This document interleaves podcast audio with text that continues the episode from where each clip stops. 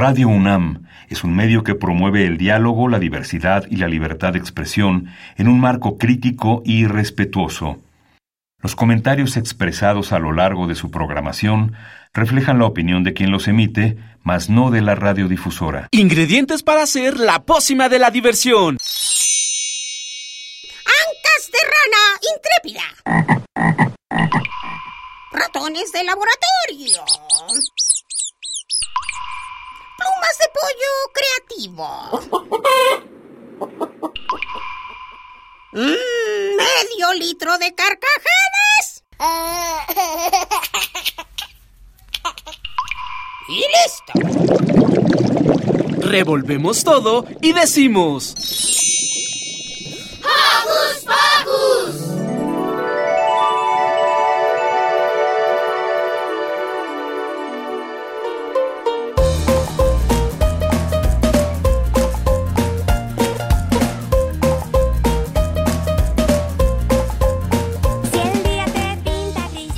Bienvenidos, queridos Joco Escuchas, a un sábado más de Hocus Pocus. Soy Santi y estoy muy contento de que nos acompañen a una emisión más de este su programa para los peques y no tan peques de casa. Así es, Santi. Este espacio es por y para ustedes. Soy Silvia y los recibo con un sonoro beso. Y como en cada programa queremos mandarle saluditos a los Coco Conductores y al equipo de producción, Car, Alejandra, Pablo y Daniel. Y no puede faltar un cariñoso abrazo para Alex. Ahora sí, vámonos con los titulares. Sí, porque hoy en Hocus Pocus iniciaremos con una entrevista acerca de los talleres libres que se imparten en el Museo Universitario del Chopo. Además, Ale Matamoros nos habla de la historia del papalote. También, Daniel Sandoval nos trae una entrevista acerca de la ya tradicional puesta en escena La peor señora del mundo. Y para terminar, Diego Million Hocus Pocus por Europa nos habla de dónde están las Islas Británicas acompañado de Tairin Vázquez. Como escuchan, va a estar genial este programa y claro que no puede faltar una excelente selección musical. Así que acompáñenos que ya inició Hocus Pocus. No lo olvides, no estás solo y recuerda que hoy es un día hermoso, maravilloso. Es para compartir. Recuerda que nos gusta saber de ti. Síguenos a través de nuestras redes sociales. Puedes hacerlo desde tu computadora, tablet o celular con ayuda de tu mami o papi. Facebookea con nosotros, búscanos como Hocus Pocus Unam.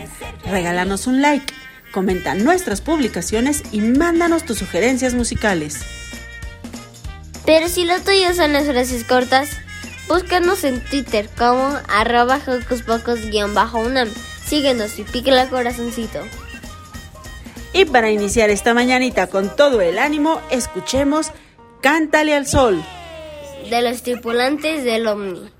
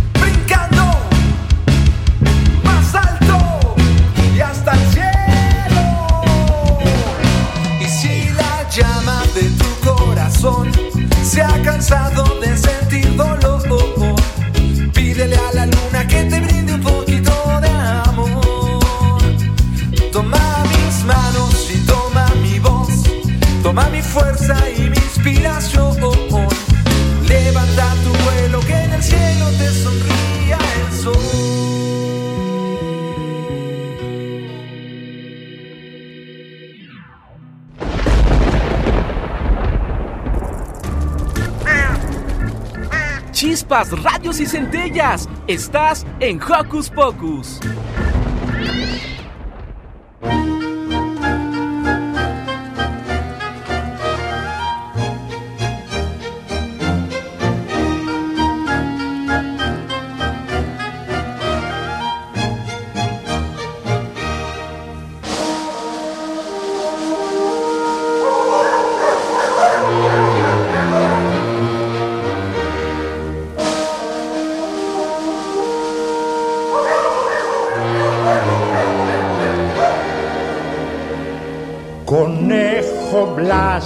Dónde vas con esa escopeta colgándote atrás? Conejo Blas, ven por aquí, pues un favorcito te voy a pedir. Anoche estaba yo solo y vino el lobo, y vino el lobo. Me dijo dándome un grito, ¿a que me como tu borreguito?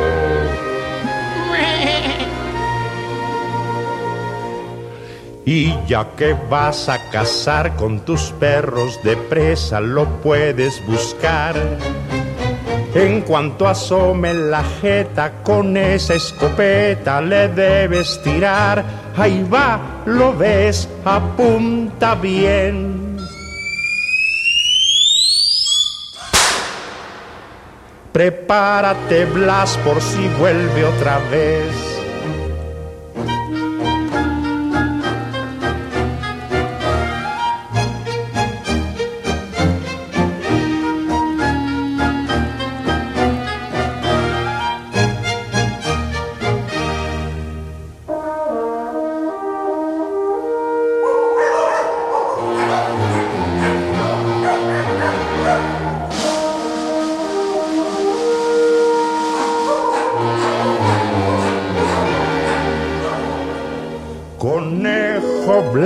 ¿A dónde vas con esa escopeta colgándote atrás? Conejo Blas, ven por aquí, pues un favorcito te voy a pedir. Anoche estaba yo solo y vino el lobo, y vino el lobo. Me dijo dándome un grito, a que me como tu borreguito.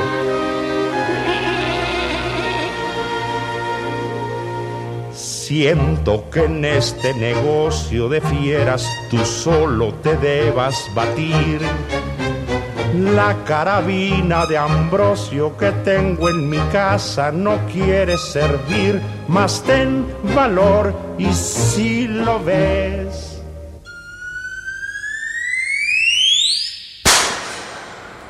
Pues mira que cerca del rabo le des.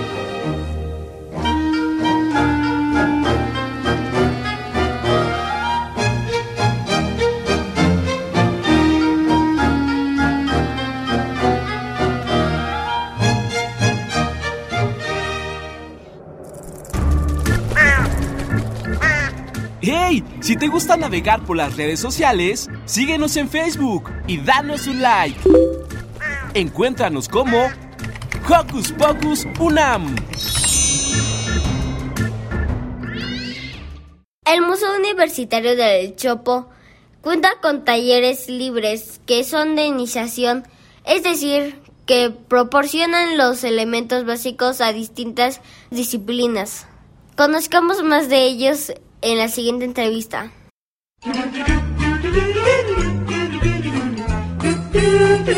¿Listo micrófono? ¡Yeah! ¿Listo invitado? ¡Yeah!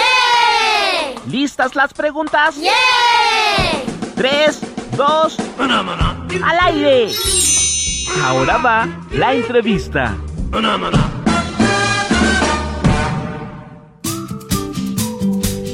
Hola Joco Escuchas, yo soy Silvia y hoy estoy muy contenta porque les traemos unas opciones buenísimas para que ocupen su tiempo después, claro, de hacer la tarea y de convivir con su familia, pues tenemos tiempo libre. ¿Qué más interesante y más bonito que aprender nuevas cosas? Hoy vamos a hablar de los talleres libres del Chopo y para eso están con nosotros Lorena Barrios y Elio Teutli, que son maestros y talleristas justamente de estos talleres. Bienvenidos.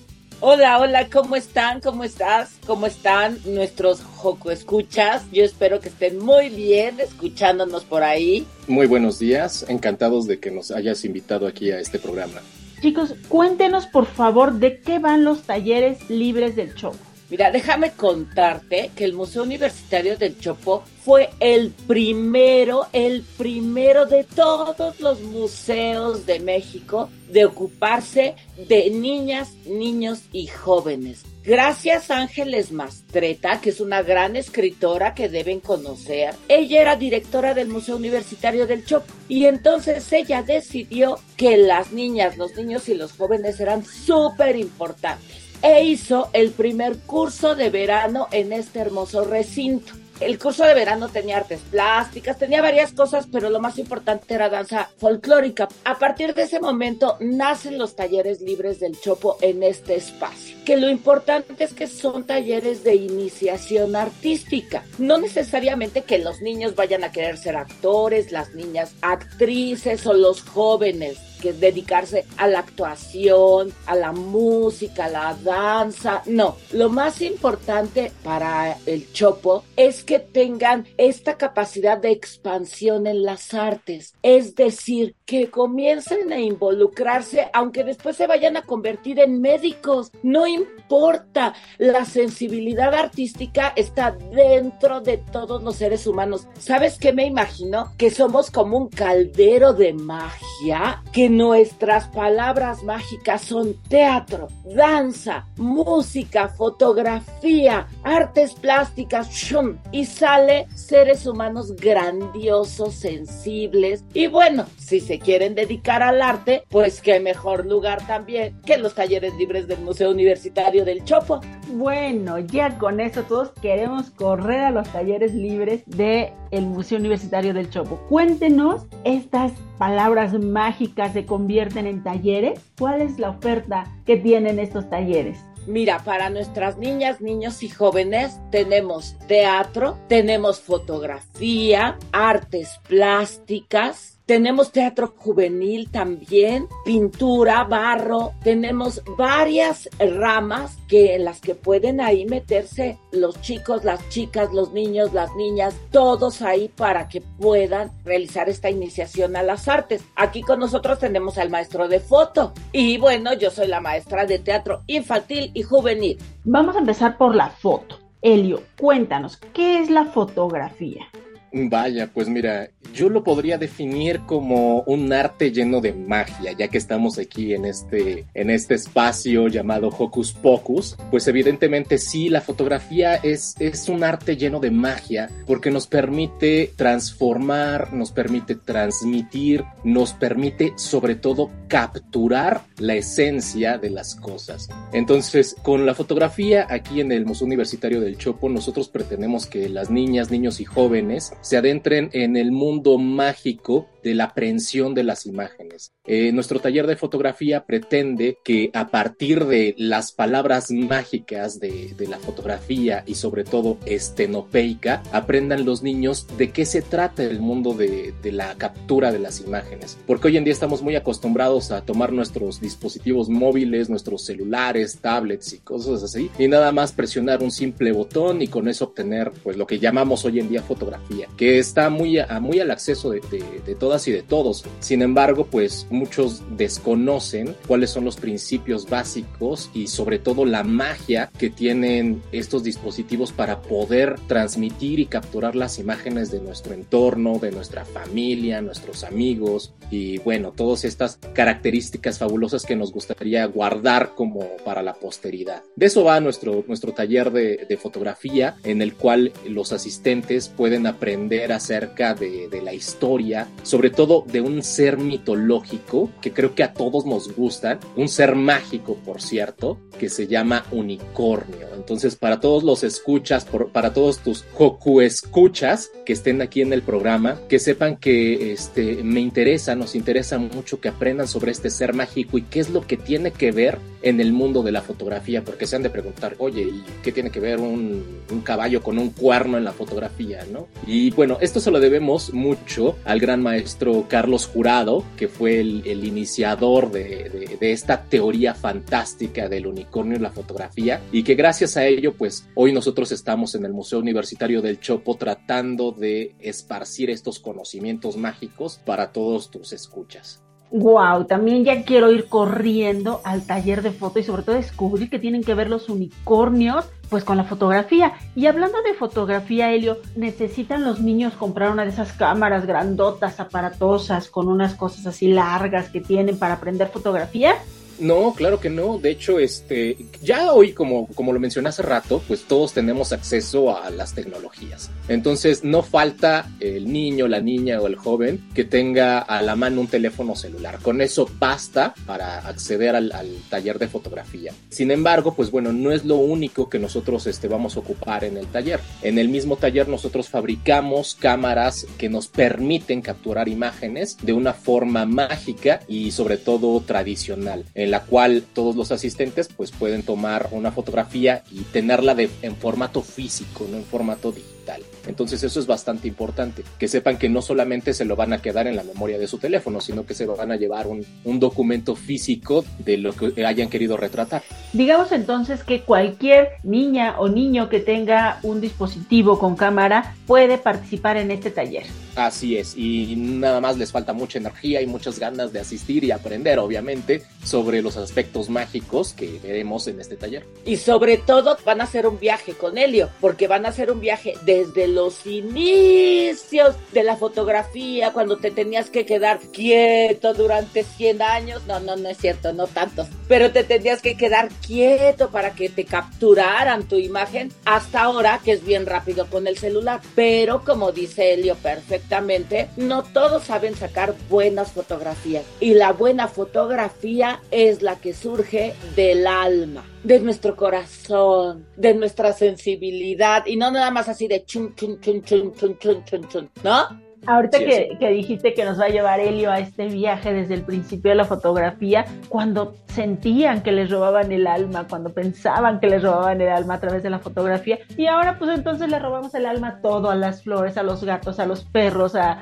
a los camiones, a lo que pasa. Pero efectivamente, vayan, vayan, Joco Escuchas, a este taller de fotografía de los talleres libres del Chopo. Vayan con Helio para que él nos enseñe, nos enseñe realmente la magia de las fotografías, nos enseñe a usar bien estos aparatos que todos tenemos afortunadamente a la mano, nos enseñe a lograr capturar justamente esa magia. Y ¿Qué vamos a aprender en el taller de teatro, Lorena? Bueno, en el taller de teatro lo primero que vamos a aprender es que nuestro cuerpo y nuestra voz pueden expresar 1500, 8000, 18000 emociones y que esas emociones nos van a transportar a mundos especiales y nos van a transformar. La grandeza, la maravilla del teatro es que podemos convertirnos en personajes que tal vez solo soñamos solo imaginamos. Ahí los vamos a plasmar. Y entonces en teatro infantil podemos convertirnos desde piratas hasta gusanos, desde árboles hasta piedras, desde reyes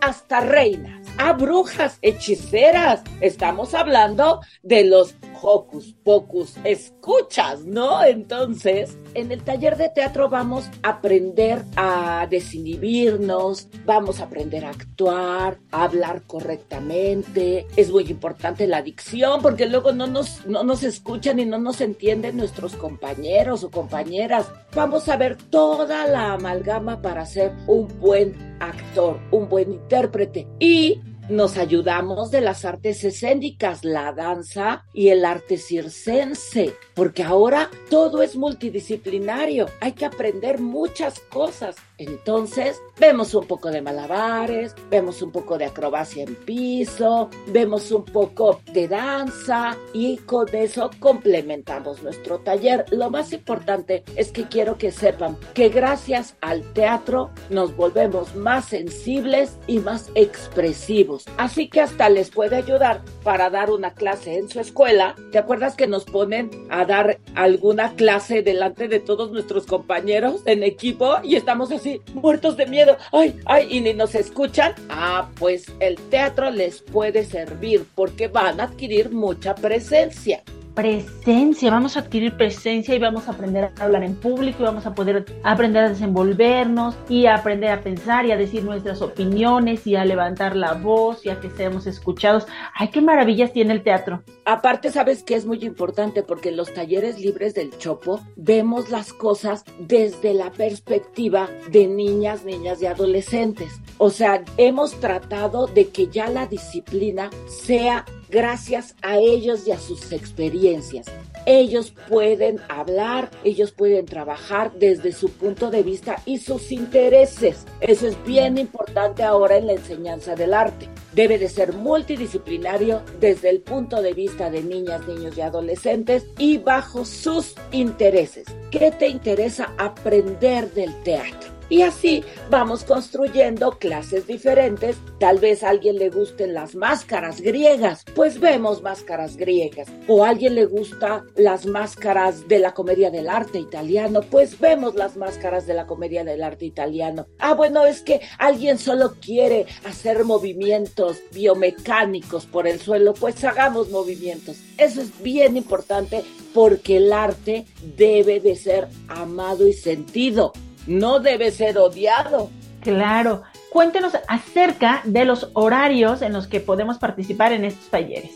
Bien, la clase de teatro es todos los sábados a la una de la tarde para que no se levanten tan temprano de una a dos y media. Así pueden desayunar con calma e ir con calma al museo. El teatro juvenil es todos los viernes en la tarde, es decir, cuando ya salieron de las escuelas, de la secundaria o a lo mejor alguno por ahí de la prepa puede llegar al Museo del Chopo, tener su clase y a lo mejor después se va con sus familiares o sus amigos a alguna reunión. O sea, les queda perfecto. Y también el taller de fotografía es el viernes en la tarde a partir de las cuatro y media de la tarde. El Museo Universitario es un espacio maravilloso que tiene grandes jardines, grandes salones y también los papás que van acompañando a, nuestros amigos, bueno, pues pueden entrar al museo a ver las exposiciones.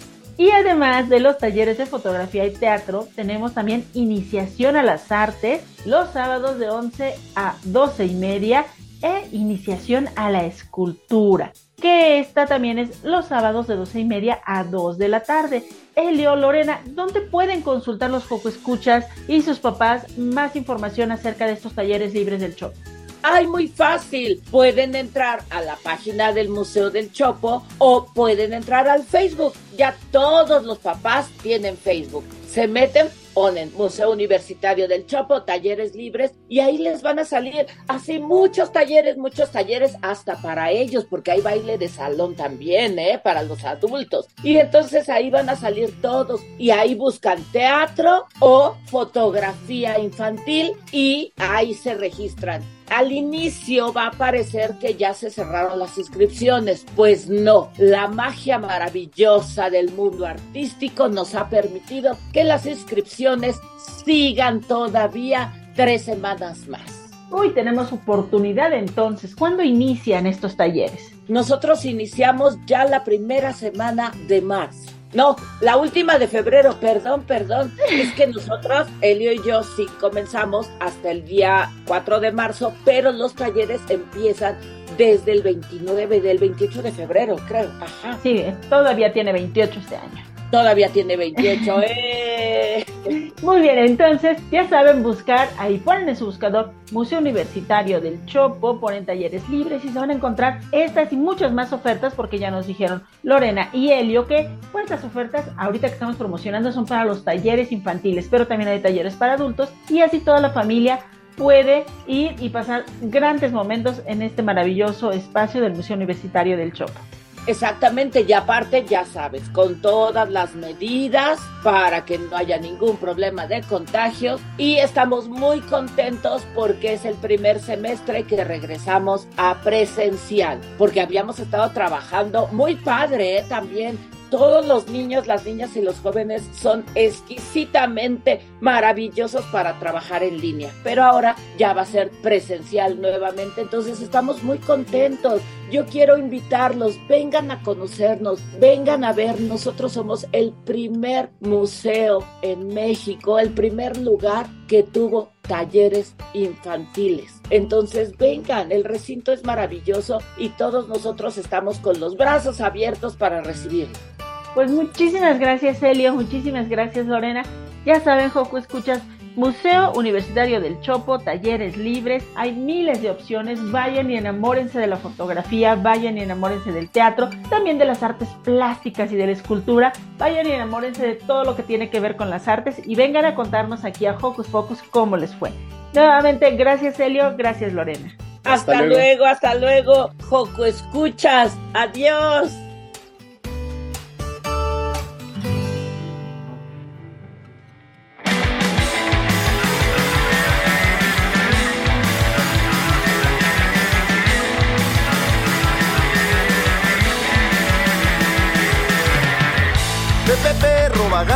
Gran ciudad, buscando amigos y un hueso para almorzar. Mueve la cola, camina y se da cuenta que sus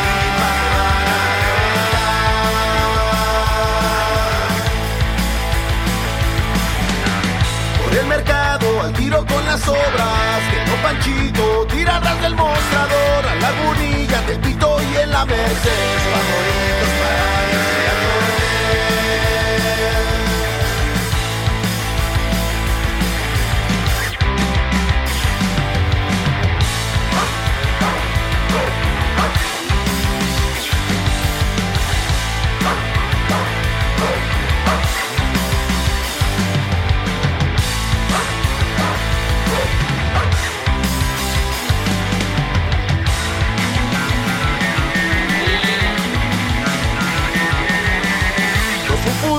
chichiflas y marachas, la gente mala y personas que son gachas, lo han lastimado, corrido, insultado.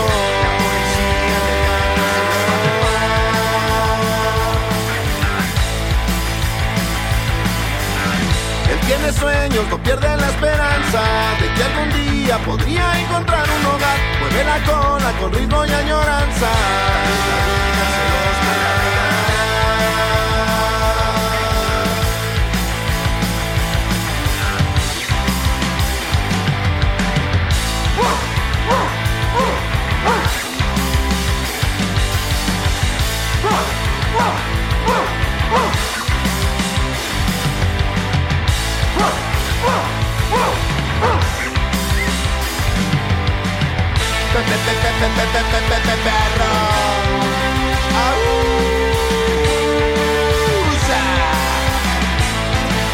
Esto es el decreto perruno.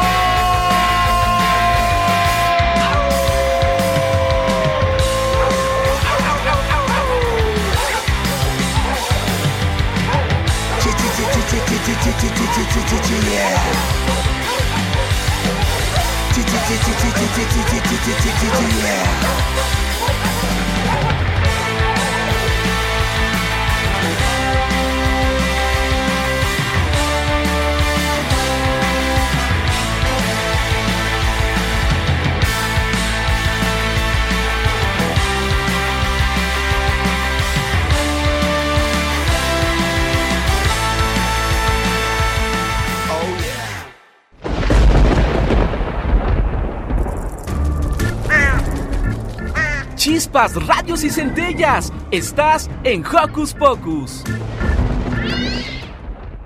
Nos encontramos en el mes de febrero, que es muy conocido como un mes donde se encuentran muchos climas, frío, calor, aire y hasta lluvia.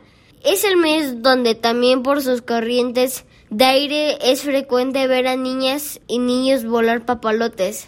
Joco, escucha. ¿Sabes de dónde viene este peculiar juego? Adentrémonos en su historia con la siguiente nota que nos preparó Ale Matamoros. ¿A que no sabías?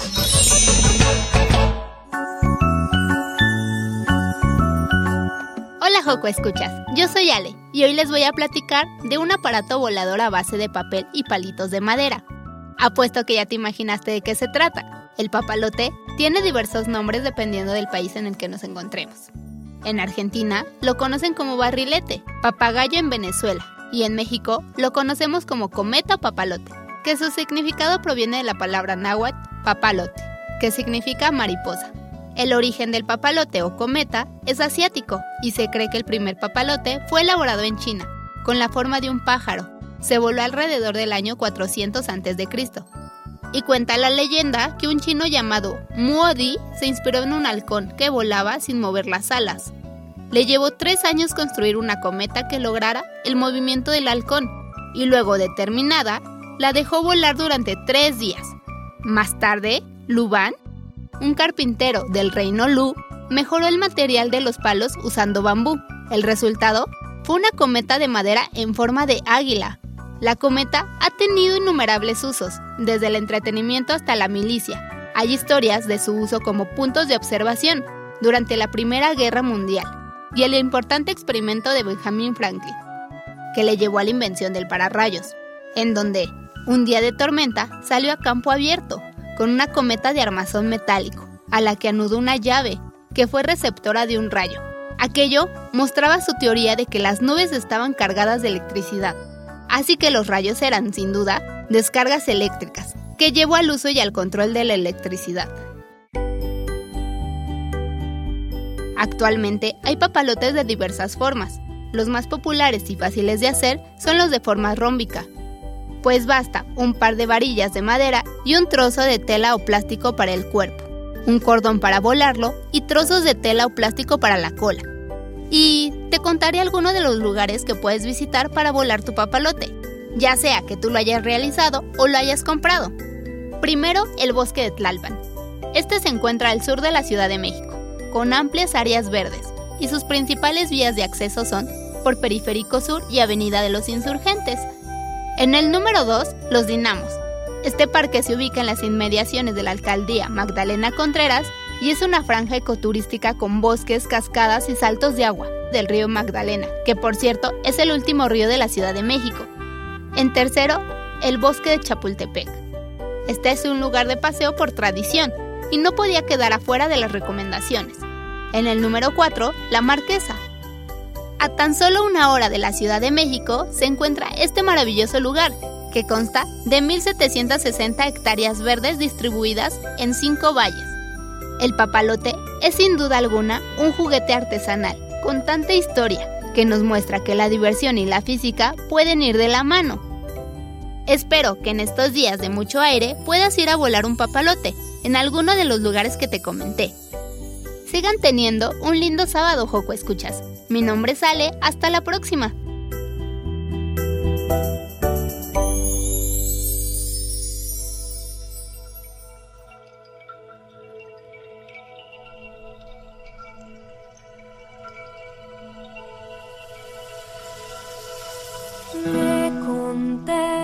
Por la orilla del agua desde que yo recuerdo. no sabiendo el porqué. Nunca la perfecta niña he sido. De vuelta al agua he venido. Es duro y lo intentaré. Una y otra vez cada ruta que hay sendas que tome me regresarán al lugar aquel donde no hay que ir jamás. Ese punto en que están cielo y mar me llama y yo que sé cuán lejos es. Si el viento en mi vela de acompañarme ya sabré. Y si voy ignoro aunque tan lejos voy yo sé que todos en la isla son felices en su isla. Por designio todo es. Yo sé bien que todos en la isla cumplen bien sus papeles. El mío es rodar tal vez. Puedo liderar darnos fuerza hoy y contenta estar seguir mi actuación mi voz interior canta otra canción. Está mal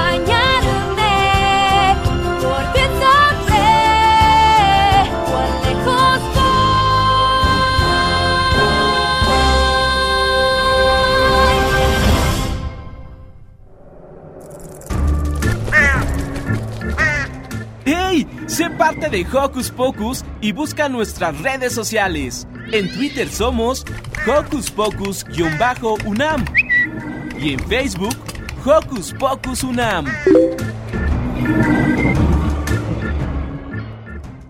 En el norte de Turambul vive la peor señora del mundo, que castiga a sus hijos cuando se portan mal y también cuando se portan bien. De esto trata la obra La peor señora del mundo. Para conocer más detalles de esta puesta en escena, escuchemos lo que conversó nuestro querido Daniel Sandoval con Marta Torres y Angélica Escamilla. Vamos a la entrevista.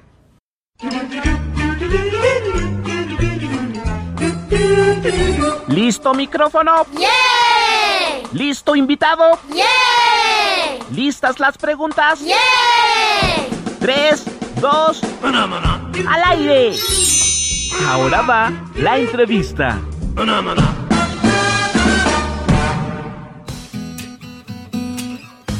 Hola amigas y amigos de Hocus Pocus, yo soy Daniel y hoy tengo el gusto de conversar de una obra de teatro infantil que vuelve a los escenarios después de 12 años en cartelera. Sí, estoy hablando de la obra La peor señora del mundo. Y para que nos cuenten más detalles de esta exitosa puesta en escena, hoy nos acompañan Marta Torres y Angélica Escamilla. Hola, ¿qué tal? Muchas gracias. Muchísimas gracias por la invitación. Muy bien y muy contentos de ya reestrenar por este como doceava ocasión y este y bueno, muy agradecidos por la entrevista. Hola Daniel, muchísimas gracias por la invitación y pues aquí estamos. Muchas gracias a ambas por estar en Hocus Pocus. Y antes de hablar de la peor señora del mundo, quisiera pues, conocer mucho más acerca de su incursión al mundo del teatro. Bueno, pues yo tengo, que será como 10 años que me dedico al teatro profesionalmente, es lo que más hago, es teatro. Tengo cuatro años haciendo ya la peor señora del mundo. Es la primera vez que me enfrento a un público infantil y, y pues amo el teatro, me encanta hacerlo y pues aquí estamos.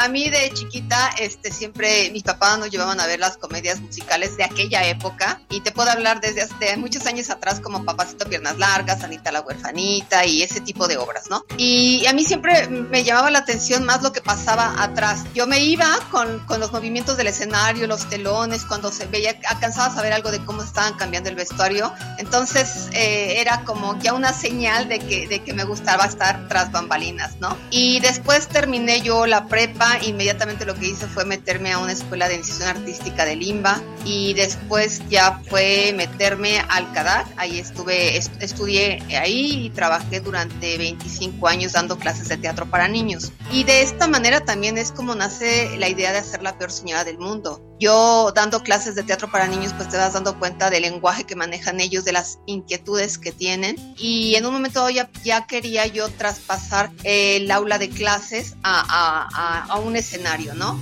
Y fue así como nace Animista Teatro y fue así como nace también La Peor Señora del Mundo. La Peor Señora del Mundo eh, ha sido el primer proyecto de, Animista Teatro. A la par con este ha habido otros dos proyectos, pero pues desde hace 12 años que iniciamos seguimos en cartelera. Muy bien, muchas felicidades. Y cuéntanos más acerca de esta obra. ¿De qué trata La Peor Señora del Mundo para aquellas personas que no han escuchado nunca y es la primera vez que saben de esta puesta en escena? La Perseñera del Mundo es una adaptación que Marta hace del cuento del maestro Francisco Hinojosa, que así se llama, La Perseñera del Mundo, y entonces cuenta las terribles travesuras que esta, esta señora hace a todos los habitantes de un pueblo en Turambul, y vamos a ver cómo los habitantes del pueblo de Turambul, con su inteligencia y su imaginación, logran este, salvar eh, este pueblo, ¿no? la adaptación que Marta tiene y la propuesta que Marta tiene es bastante ingeniosa porque se juega mucho con la imaginación y todo sale a través de una maleta que las chicas que son este, con las que comparto escena encuentran esa maleta y entonces de ahí salen cosas para crear toda la historia y contar todo el cuento. Sí, justamente creo que lo interesante de este, de este proyecto es la forma en que nosotros lo abordamos escénicamente, ¿no? Creo que independientemente de la magia que, que crea el maestro Hinojosa con este libro, se complementa si faltaba algo todavía para que el cuento fuera súper interesante, es complementarlo escénicamente con los maravillosos recursos que nos da el teatro, ¿no? Y de esta manera hacer que realmente los niños se trasladen al pueblo de Turambul y que realmente vivan a la par con la peor las aventuras que nos plantea Francisco Hinojosa. ¿Y qué tan difícil fue para ti hacer la adaptación y la dirección de esta obra? Mira, toda mi vida he dado clases de teatro y cuando vas a hacer los, las puestas en escena con los niños como un trabajo final, realmente no encuentras eh, en muchas ocasiones el material que tú estás buscando para que los niños realmente expresen la las miles de posibilidades que tienen en un escenario, ¿no? Entonces, en muchas ocasiones, pues tú acabas adaptando o de hecho creando las historias, ¿no? Y de alguna otra manera ya traes como, como un lenguaje, una forma de trabajar. Entonces, cuando a mí me pasa que cuando estás leyendo una historia y te la empiezas a imaginar escénicamente, ya estuvo. Pero para esto puedes leer cuatro, cinco, seis historias y no, no alcanzas a, a dimensionarlas escénicamente, a trasladarlas a ese lenguaje. Y con la peor del mundo, pues creo que, que hubo ese clic, esa identificación, y sí fue darle un giro y una, una adaptación que no viene eh, plasmada en el cuento, pero creo que realmente es lo que le da magia a la propuesta. No, suena bien interesante. Y también quisiera saber, desde el punto de vista de Angélica, ¿cómo es para ti participar en esta obra La peor señora del mundo? como actriz, entrar a La Peor Señora del Mundo me costó mucho trabajo porque en La Peor Señora del Mundo es un personaje ya delineado con ciertas características, entonces la actriz no podía llegar con su propuesta, la actriz tenía que meterse a la propuesta que ya estaba totalmente definida, ¿no? Yo la he hecho a través de este tiempo, la he hecho a mi manera, a la manera de Angélica, le he puesto mis detallitos como brillos, pequeños detalles, pero al final es que la persona del mundo está ahí, está definida por el maestro Francisco Hinojosa y Marta jamás ha cambiado la, la esencia de esta señora. Y entonces, este, pues yo tampoco la, pues digo, no, no se pretende cambiar, pero me costó un poco de trabajo, pero sin embargo te puedo decir que cada día la quiero más, cada día en vez de verla la peor y la más horrible, la veo la más bonita y pues me he encariñado mucho con ella y entonces lo único que hemos hecho a través de estos años es hacerla crecer y que siga vigente, ¿no? Y que nos emocione estar al, a un día del estreno. Además suena que se divierten mucho mientras la hicieron, ¿no? Cuéntenos de esas experiencias que han tenido desde la parte de la dirección hasta la parte pues, más escénica. Imagínate, en 12 años que no hemos vivido con la peor señal del mundo, ¿no? Hemos sido diferentes, con diferentes tipos de público, la reciben de diferentes maneras. Eh, hemos sido con niños que nunca han leído, que no han tenido acercamiento al cuento, como niños que se lo saben de memoria, ¿no? Y obviamente cada vez que, que vamos a ese tipo de experiencias, pues la reciben con diferentes este, muestras de aceptación, de cariño. En algunas ocasiones sienten incluso que, que es tan familiar ya el personaje con ellos. Y bueno, la manera en que trabajan las chicas es realmente asombrosa y hacen que este cuento sea como parte de, la rutina de los niños, ¿no? Entonces, pues sí, este, cada domingo es una aventura diferente y esperamos que mañana así iniciemos esta nueva temporada. Aparte quiero comentarte algo, este cuento tiene 30 años, entonces hay señores, pues 30 años ya son señores, ¿no? ¿O qué, onda? O sea, no sé, pero o sea, llega esta, estas personas que ya ya son adultas y te abrazan porque es el personaje de su cuento de la infancia y entonces esa parte está bien bonita. Yo creo que son de las cosas más padres que hay y como dice Marta, el público es completamente diferente y vamos dirigidos a niños adultos precisamente por la antigüedad del cuento. Y no es un cuento donde vamos a encontrar princesas y príncipes y cosas lindas, es un cuento muy real y súper padre, muy divertido. Oigan, ¿y ustedes conocen a la peor señora del mundo? O sea, ¿hay alguna señora por ahí que ustedes digan, esa es, sí es la peor señora del mundo, en serio? Claro que sí, presente. Sabes que, que, siempre en los comentarios que recibimos del público, porque siempre al final de las funciones se toman fotos con las actrices, y los comentarios son, eres igual a mi esposa, eres igual que mi maestra, eres como mi suegra. Entonces todos tenemos una peor señora del mundo muy cerca de nosotros. Hay que tener mucho cuidado con eso. Sí, muchísimo cuidado. Y ya para terminar la entrevista, una última recomendación que le quieran hacer a los escuchas y las escuchas de Hocus Pocus para ir a ver la obra. Los esperamos a partir de mañana, se van a divertir, vayan a ver teatro. Si es la peor señora del mundo, bienvenidos, pero si no, vayan a ver teatro, el que sea, pero no dejen los espacios vacíos. Claro que sí, es un teatro para toda la familia, es un buen pretexto para reunirse los domingos. Bueno, también anunciarte que eh, ya en, en, abril estamos por develar la placa de 12 años en temporada y bueno, también estamos muy muy contentos con este acontecimiento que para nosotros es muy importante. Estamos a partir de mañana todos los domingos en la teatrería a la 1.30. De verdad, dense la oportunidad de conocer a, a la lectura, el, los textos del maestro Francisco Hinojosa, de ver un teatro de verdad pensado y con mucho respeto para la infancia que hace falta que vean también eh, otro tipo de, de espectáculos.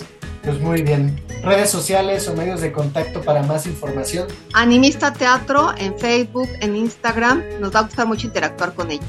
Pues muchísimas gracias Angélica y Marta por estar en esta entrevista en Hocus Pocus. Les deseamos mucho éxito en la obra La peor señora del mundo y que vengan 12 años más. Gracias Daniel, gracias. Hasta la próxima. Hasta la próxima.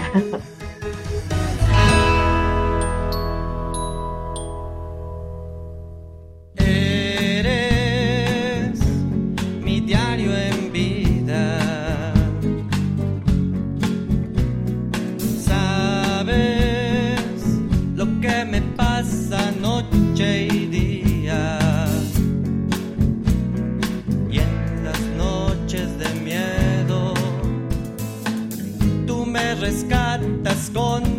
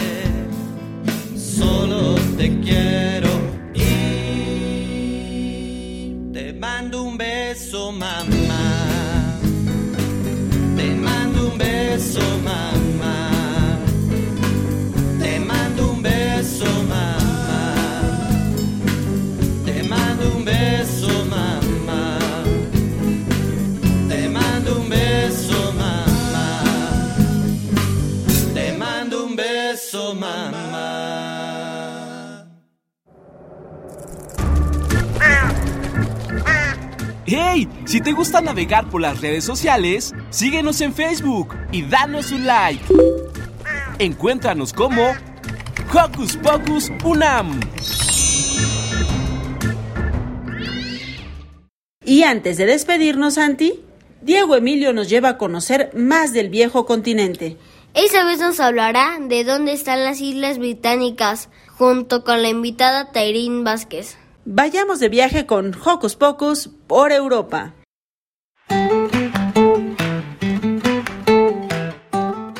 Tal amigos? Bienvenidos a otra misión de Hocus Pocus por Europa. En esta ocasión nos acompaña Tairín Vázquez, diseñadora, publicista y maestra de inglés, certificada por la Universidad de Cambridge e imparte cátedra en varios colegios de México y Estados Unidos. Nuestra invitada nos va a platicar de un tema muy interesante pero poco conocido entre la gente. Nos referimos a las Islas Británicas, porque hay mucha confusión en cuanto a la identidad de Inglaterra, Reino Unido y Gran Bretaña. Tairín, muchas gracias por acompañarnos. ¿Nos puedes explicar qué países se ubican en las Islas Británicas? Las Islas Británicas se encuentran al noroeste de la costa Europa, en el Océano Índico. Este nombre se utiliza como un concepto geográfico y muchos nos confundimos porque están integradas por muchas islas, entre ellas Gran Bretaña, que es la isla más grande. Así es. Las Islas Británicas son un lugar muy importante de Europa, que la mayoría desconoce, sobre todo cuando hablamos de los países que conforman esa región. Así que explícanos. ¿Cuál es la diferencia entre las Islas Británicas, Inglaterra y el Reino Unido de la Gran Bretaña? Inglaterra es un único país y las Islas Británicas es el sitio geográfico que comprende a todos los que la forman y que son cuatro, Escocia, Inglaterra, Irlanda del Norte y Gales. Es por eso que no debemos llamar inglés a un escocés o a un galés. Cuando decimos Reino Unido, nos referimos a la unión de estos países. Londres es la capital de este Reino Unido y la jefa de Estado era la reina Isabel. Ahora lo es el rey Carlos. ¡Wow! Ahora nos queda más que claro. Las Islas Británicas es la región donde encontramos a todos estos países. El Reino Unido, como dices, comprende cuatro países. Inglaterra es un único país. ¿Cuáles son los idiomas que se hablan en esta región?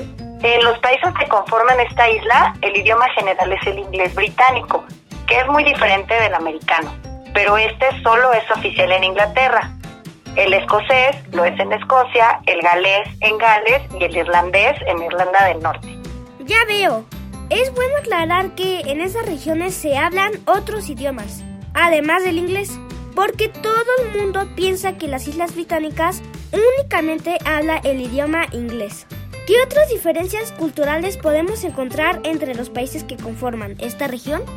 Existen muchas diferencias entre estos cuatro países, además del idioma, las costumbres y tradiciones, aunque la bandera sí trata de unir a todos en una sola, ya que se muestra una cruz inglesa roja de San George, una cruz escocesa blanca de San Andrés, una cruz irlandesa roja de San Patricio y se está pensando en incluir a un dragón de Gales. Muy interesante, Tairi. La unión de todos estos países seguramente nos confunde, porque como Inglaterra es el país que está al frente de esta unión, todo el mundo piensa que Inglaterra y la unión de otros países constituyen un país único, pero no es así. Muchas gracias por aclararnos estos puntos. Por último, ¿podrías enviar un saludo para Hocus Pocus? Gracias por su tiempo y por la entrevista. Seguramente esta información les pareció muy interesante. Saludos a todos los amigos de Hocus Pocus. Sigan conectándose para más genialidades. Thank you for your time. I hope you find this information interesting. Greetings to all our friends in Hocus Pocus. Keep post for more great notes. Para Hocus Pocus, Diego Emilio.